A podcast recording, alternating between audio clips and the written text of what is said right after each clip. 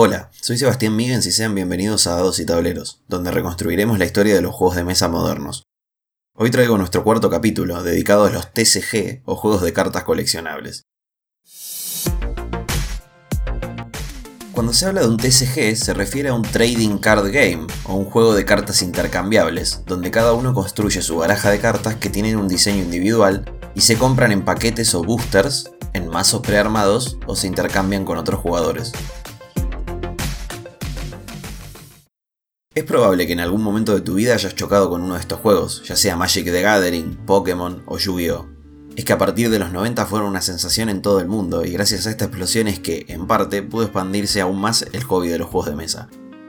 El modelo de negocios que sugiere este tipo de juegos es impresionante, ya que al valerse de la venta de packs de cartas y el intercambio, los juegos más exitosos pueden llegar a tener más de 15.000 variaciones de cartas distintas, multiplicando las posibilidades de crear mazos distintos, y a su vez, las ganancias por la venta de paquetes.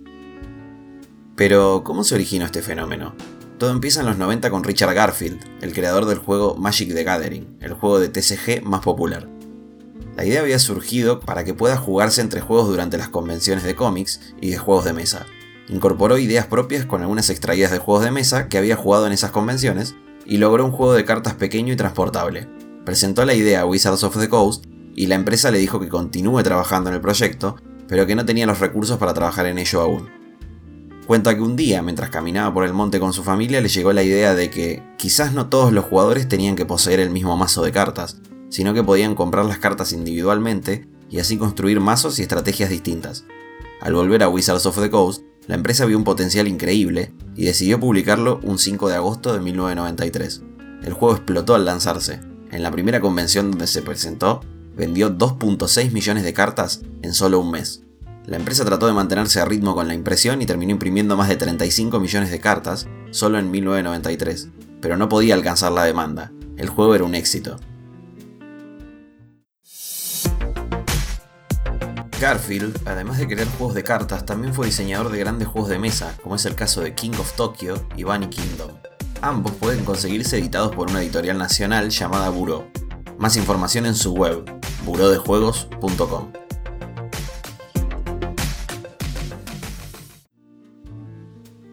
El universo fantástico que construía Magic posibilitaba casi cualquier tipo de arte y de personaje en las cartas, y además apelaba a lo que consumía el público objetivo en la época, lo que constituyó la receta para continuar editando múltiples cartas y ampliar cada vez más el universo.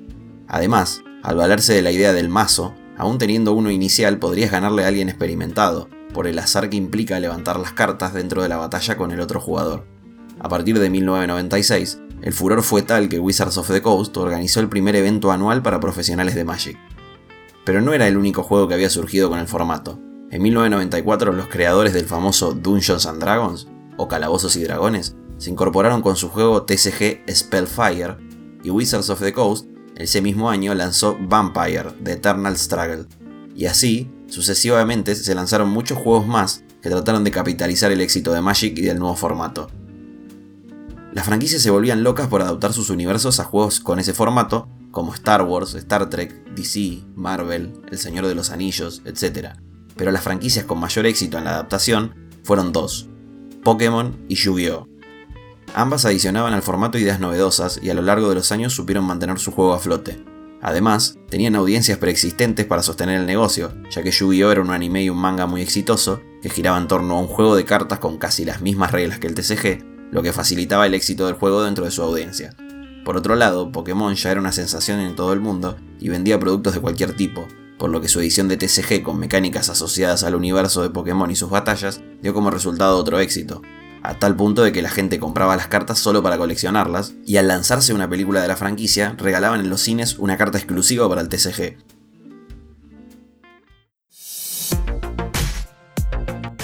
El mundo del coleccionismo dentro de los TCG ha alcanzado niveles increíbles, sobre todo dentro de la franquicia de Pokémon, ya que hay cartas de este juego de los 90 que se venden hasta en 360 mil dólares, y la apertura de paquetes sellados de aquella época es un nicho dentro de YouTube.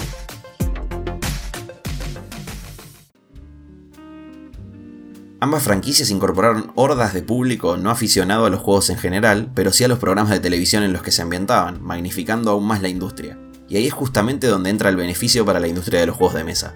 Normalmente, para comprar cartas de cualquier TCG, uno se acerca a una tienda de juegos que vende tanto cartas para TCG como juegos de mesa. Además, la naturaleza de estos juegos hacía que esas tiendas monten espacios con mesas para que la gente juegue batallas y además intercambie las cartas.